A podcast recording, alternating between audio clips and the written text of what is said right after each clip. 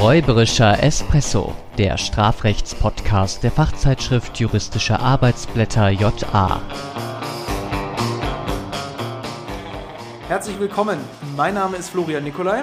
Mein Name ist Mustafa Termosolak-Çole. Ja, mein Name ist Hans Kutlich und ich darf heute wieder einmal beim Räuberischen Espresso dabei sein.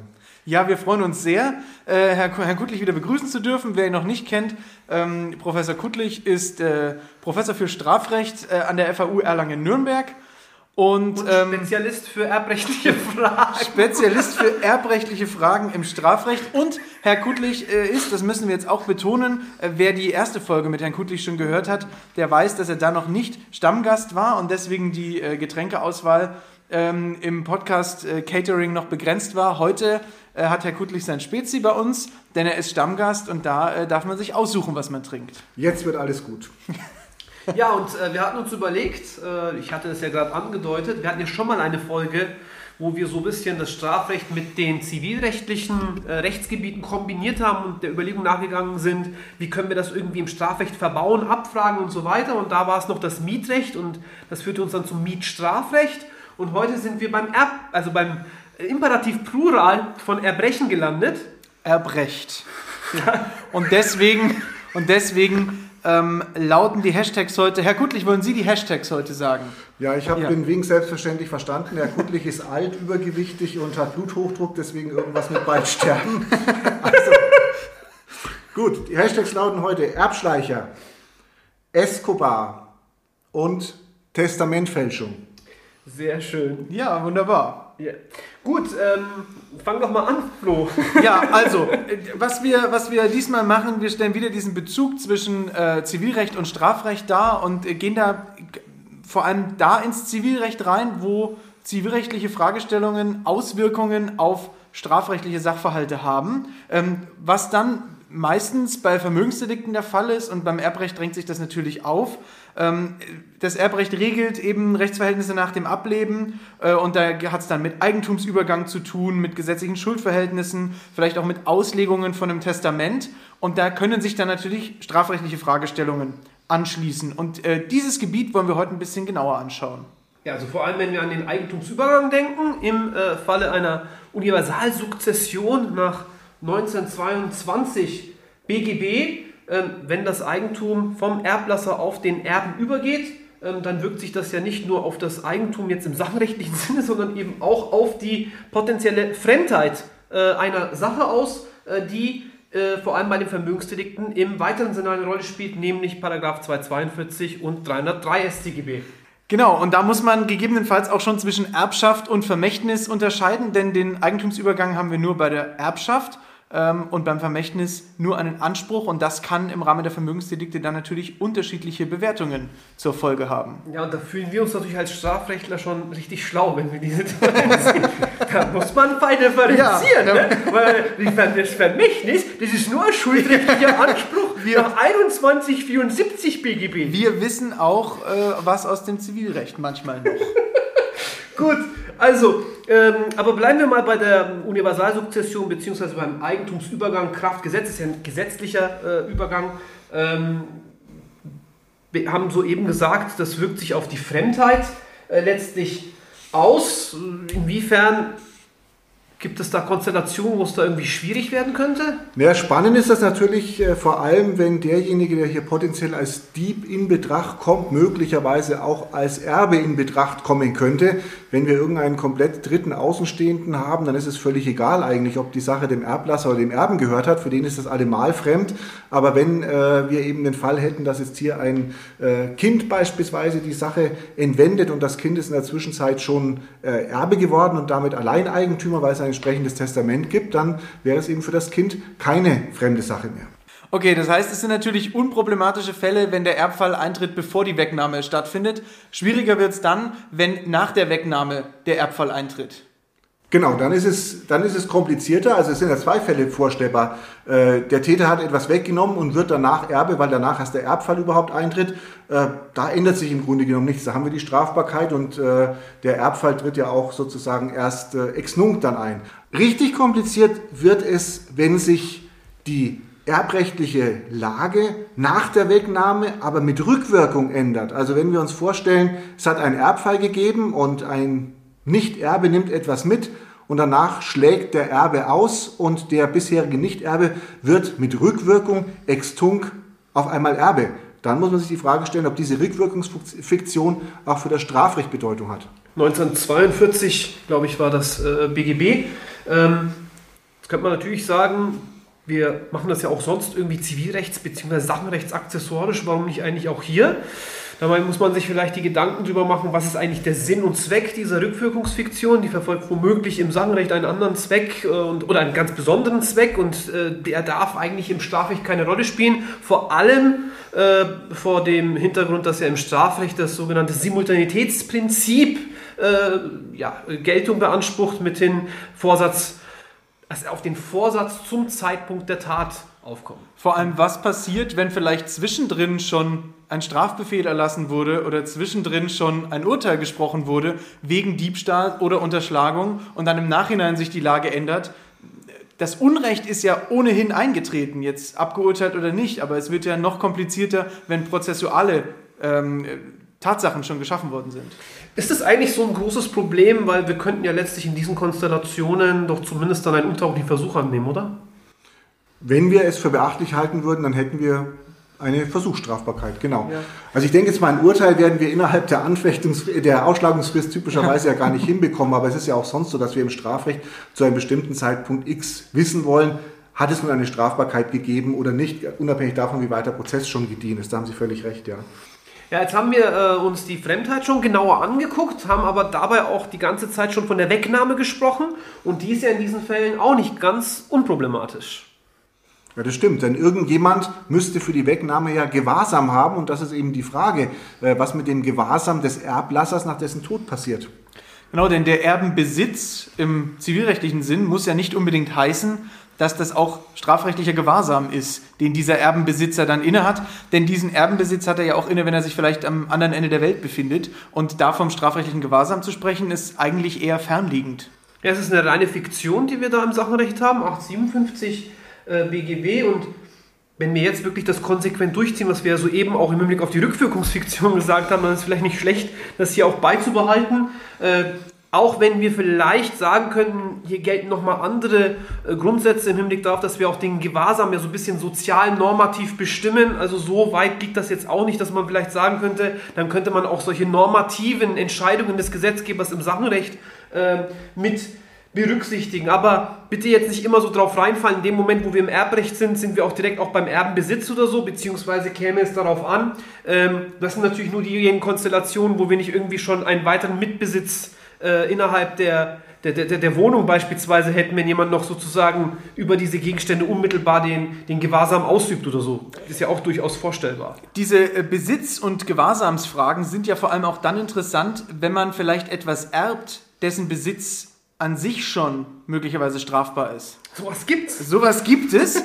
Und ähm, das ist ja dann noch eine, eine äh, Hashtag Escobar. Das ist ja dann durchaus auch eine, eine interessante Frage, wie wir dann damit umgehen. Denn ähm, dann wäre jemand sozusagen aufgrund des Erbfalles auf einmal äh, Besitzer oder Gewahrsamsinhaber von irgendwelchen Betäubungsmitteln oder irgendwelchen äh, Waffen, verbotenen Gegenständen. Ja, was muss der jetzt tun? Ähm, oder knüpfen wir da auch einfach an und sagen, ja, Besitz ist Besitz, Einheit der Rechtsordnung, der wird jetzt verurteilt nach BTMG? Also wahrscheinlich ist es keine Lösung zu sagen, er muss hier irgendwie ein paar Kinder finden, die irgendwie für ihn das alles wegschnupfen, dass er dann irgendwie so Eigenkonsum in mittelbarer Täterschaft hat, sondern das, da muss es wohl andere Lösungen geben, aber der Spezialist fürs Betäubungsmittelrecht sitzt mir gegenüber.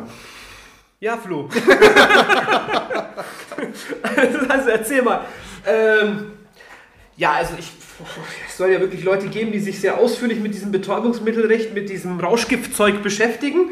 Äh, ich erkläre das immer folgendermaßen, also bevor ich da überhaupt in diese betäubungsmittelrechtliche Materie einsteige, ist das ja auch aus erbrechtlicher Sicht eigentlich ganz interessant, weil wir ja sagen können, wenn jetzt eben Pablo Escobar meint, okay, er muss jetzt da irgendwie sein Imperium fortführen und das jetzt irgendwie planen auf lange Zeit und jetzt setzt er seinen, seine Tochter oder seinen Sohn als Alleinerbin oder Alleinerben ein, und schreibt da ein sehr ausführliches äh, Testament, äh, wie mit den Drogen umzugehen sei und so weiter, macht da von mir aus auch Auflagen und was auch immer.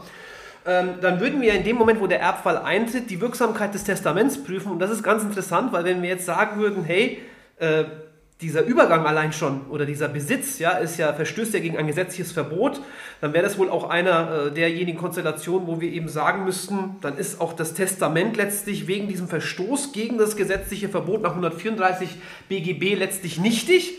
Aber was passiert jetzt, wenn die Nichtigkeitsfolge eintritt? Es tritt die gesetzliche ähm, Erbfolge ein. Äh, 19 29, 1931, 1934, was auch immer, da muss es irgendwelche solche Fünftes Buch im BGB.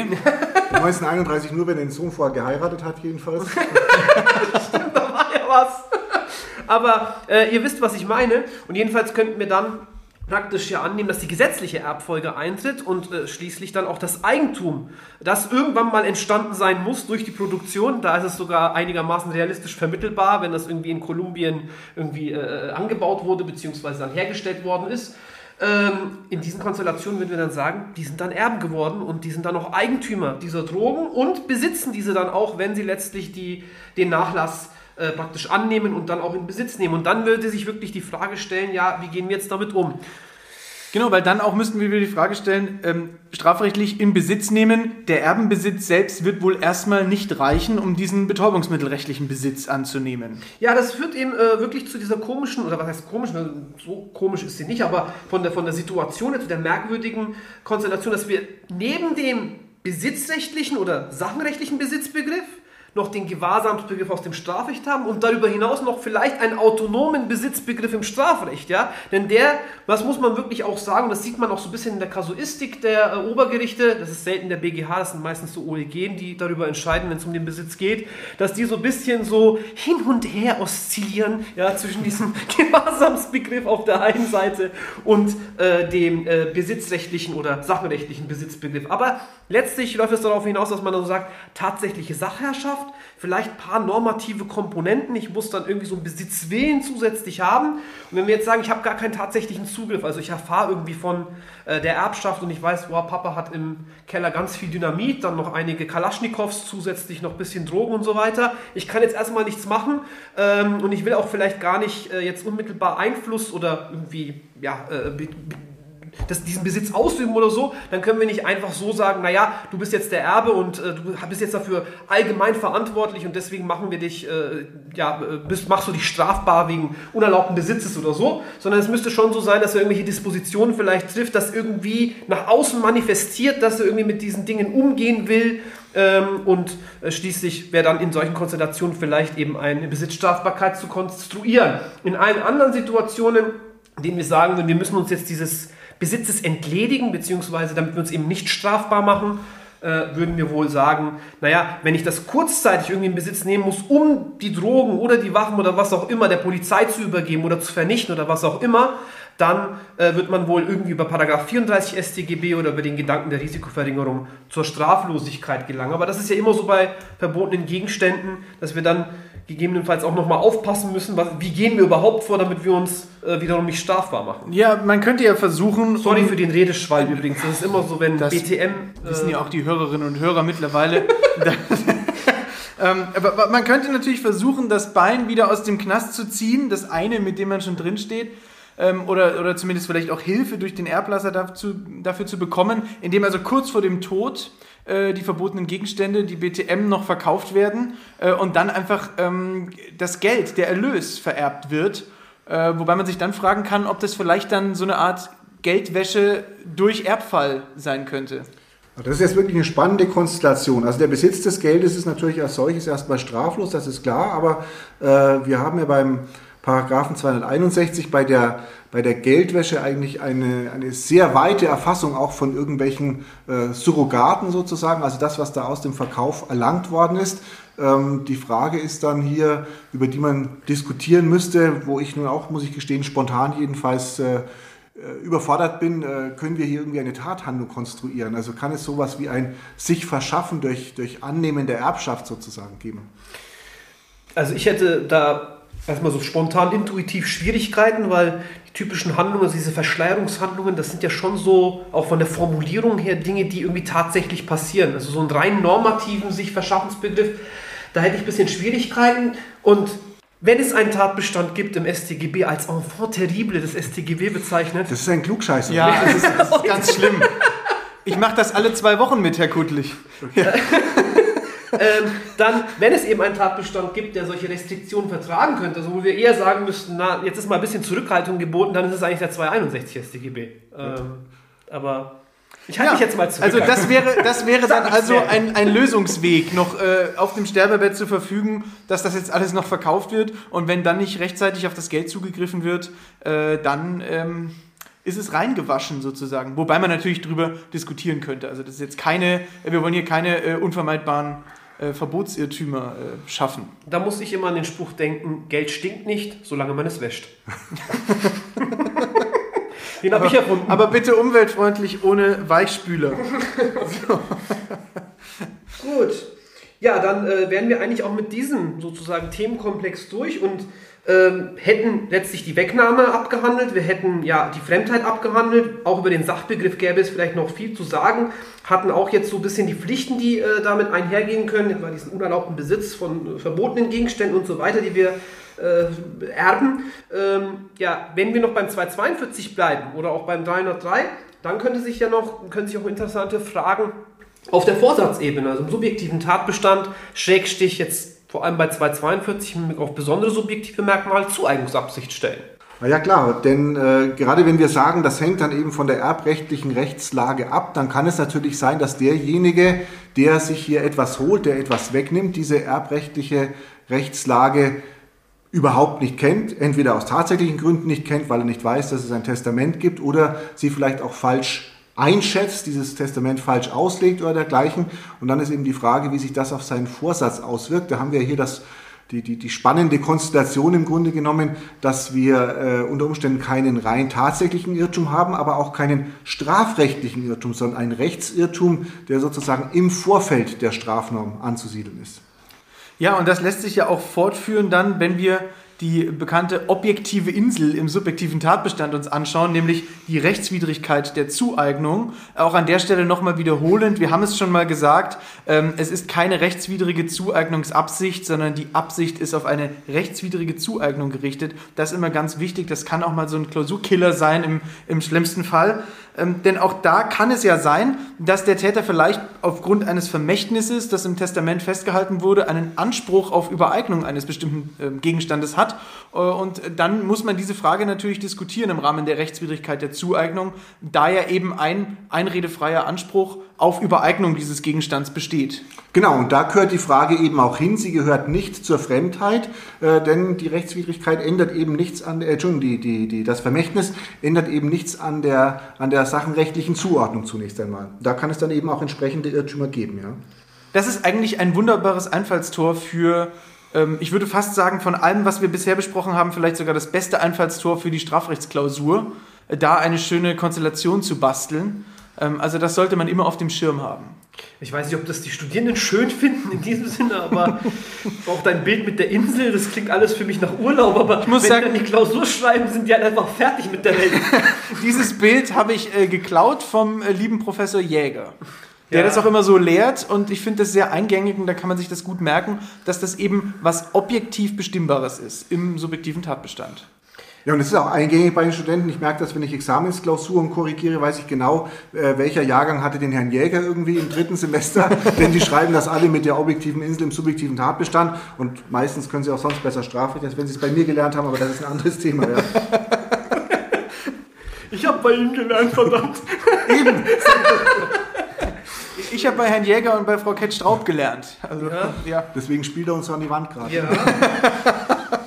Gut, ähm, dann hätten wir eigentlich sozusagen ja den 242 und den 303 wesentlich durch und eine wichtige Gruppe auch im Hashtag äh, ja aufgegriffen. Das haben wir noch gar nicht angesprochen. Vielleicht wollen wir das noch zum Schluss kurz äh, durcharbeiten. Das machen wir noch. ähm, die Erbschleicherei. Ja, also äh, man ähm, lernt eine ältere Dame kennen, die äh, schon etwas höher betagt ist und äh, man, man, sie wohnt vielleicht gegenüber oder hat einen Schrebergarten in der Jetzt Nähe. unanständig. Ne? hat einen, hat einen Schrebergarten in der Nähe und man weiß schon, also ähm, man versteht sich gut, aber die schwere Gießkanne heben kann sie nicht mehr und die Hecke schneiden auch nicht und dann übernimmt man das. Achso, ich dachte, du willst sagen, man weiß schon, dass mit dem Heiratsschwindel Ja, so weit will man nicht gehen. Das auch, also dafür reicht es dann. Dann denkt man sich auch, äh, buh, bis die Hochzeit durch ist, ist vielleicht sowieso schon zu spät.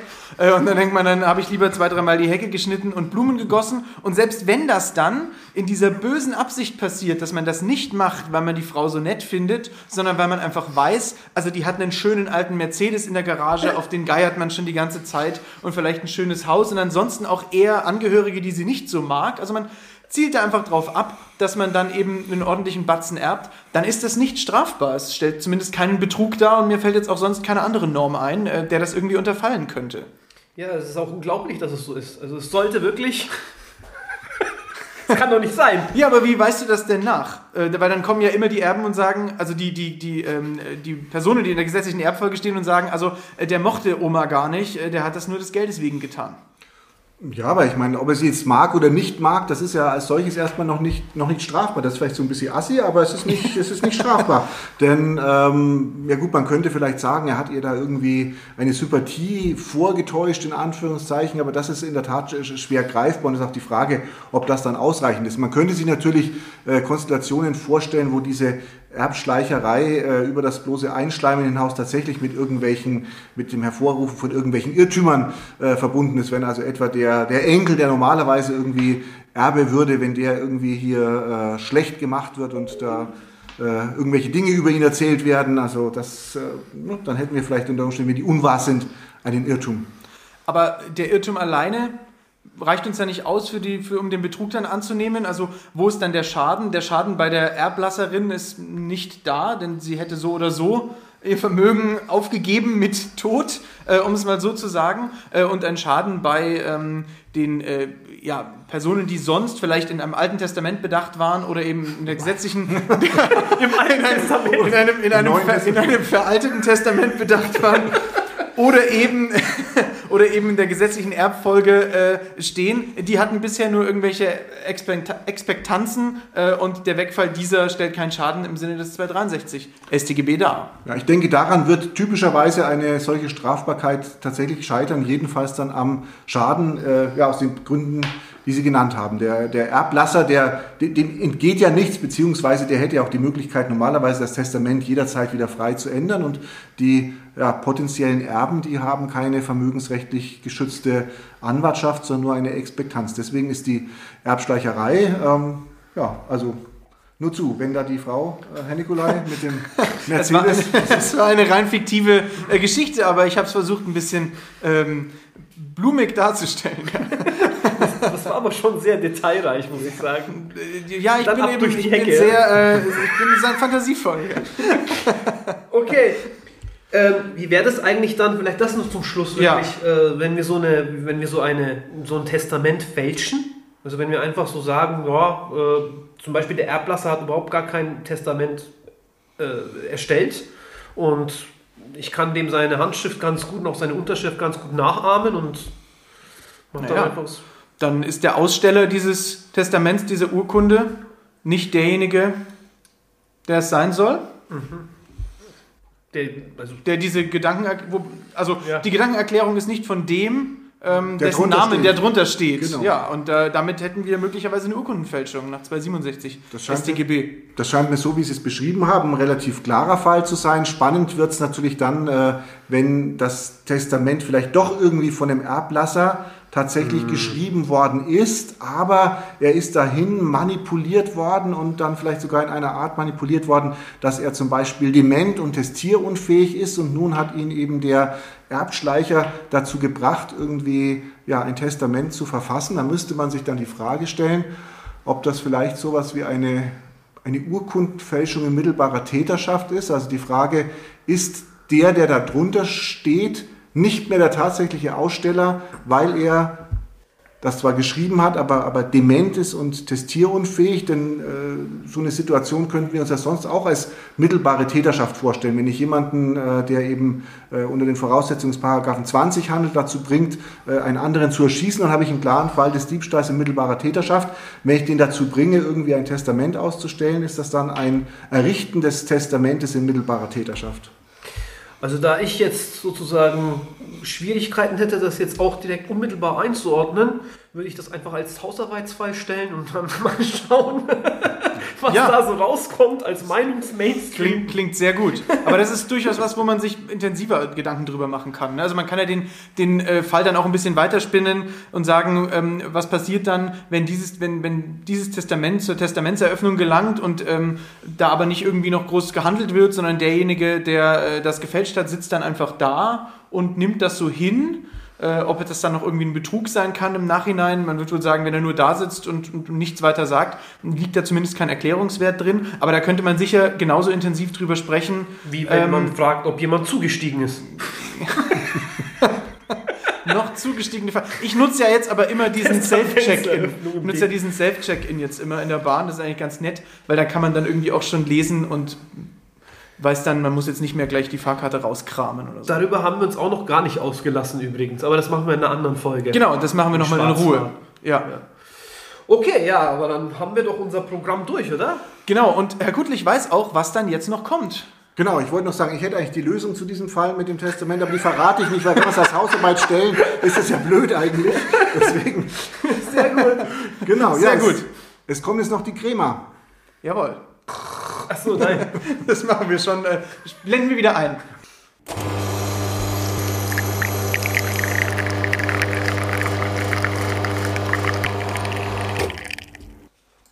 Bei der Erbschaft verbotener Gegenstände, beispielsweise von Waffen oder Betäubungsmitteln, kann die Übernahme des Nachlasses zu einer Besitzstrafbarkeit führen. Fälle der Erbschleicherei stellen zumeist keinen Betrug im Sinne des Paragraphen 263.1 StGB dar, da bei bloßer Vorspiegelung von Sympathien in Erwartung der Erbschaft kein Irrtum erregt wird, bei möglichen Diskreditierungen der eigentlichen Erben wird es hingegen am Vermögensschaden fehlen. Das Testament ist eine Urkunde, entsprechend genießt es Schutz nach den Paragraphen 267 fortfolgenden StGB. Es kommt etwa eine Urkundenunterdrückung oder eine Urkundenfälschung in Betracht. Spannend und schwierig ist die Frage, ob eine Urkundenfälschung in mittelbarer Täterschaft vorliegen kann, wenn der testierunfähige Erblasser vom Täter manipuliert und damit zur Errichtung eines bestimmten Testaments verleitet wird. Das war jetzt eine typische Kuttlich-Crema. Ja, aber war sehr gut. Ja, auf äh, vielen Fall. Dank, dass Sie wieder Gast äh, bei uns waren. Wir hoffen, es hat Ihnen gefallen. Sehr gerne, war wunderbar, ja. Wunderbar. Feedback, Hinweise, Anregungen und wieder ähm, ja, äh, Sympathiebekundungen an Herrn Kuttlich wieder an japodcast.fahlen.de oder per Direct Message auf Instagram an räuberischer Espresso. Und jetzt macht alle euer Testament, würde ich sagen. Ja, genau. Ähm, und äh, vielen Dank fürs Einschalten. Bis zur nächsten Folge. Danke nochmal an Herrn Kuttlich. Äh, ja, vielen Dank für die Fahrt mit der Deutschen Bahn. Und ähm, Bei mir bedankst du dich nie. ja, ähm, ich lade dich auch nicht ein. Also, macht's gut. Ciao. Ciao.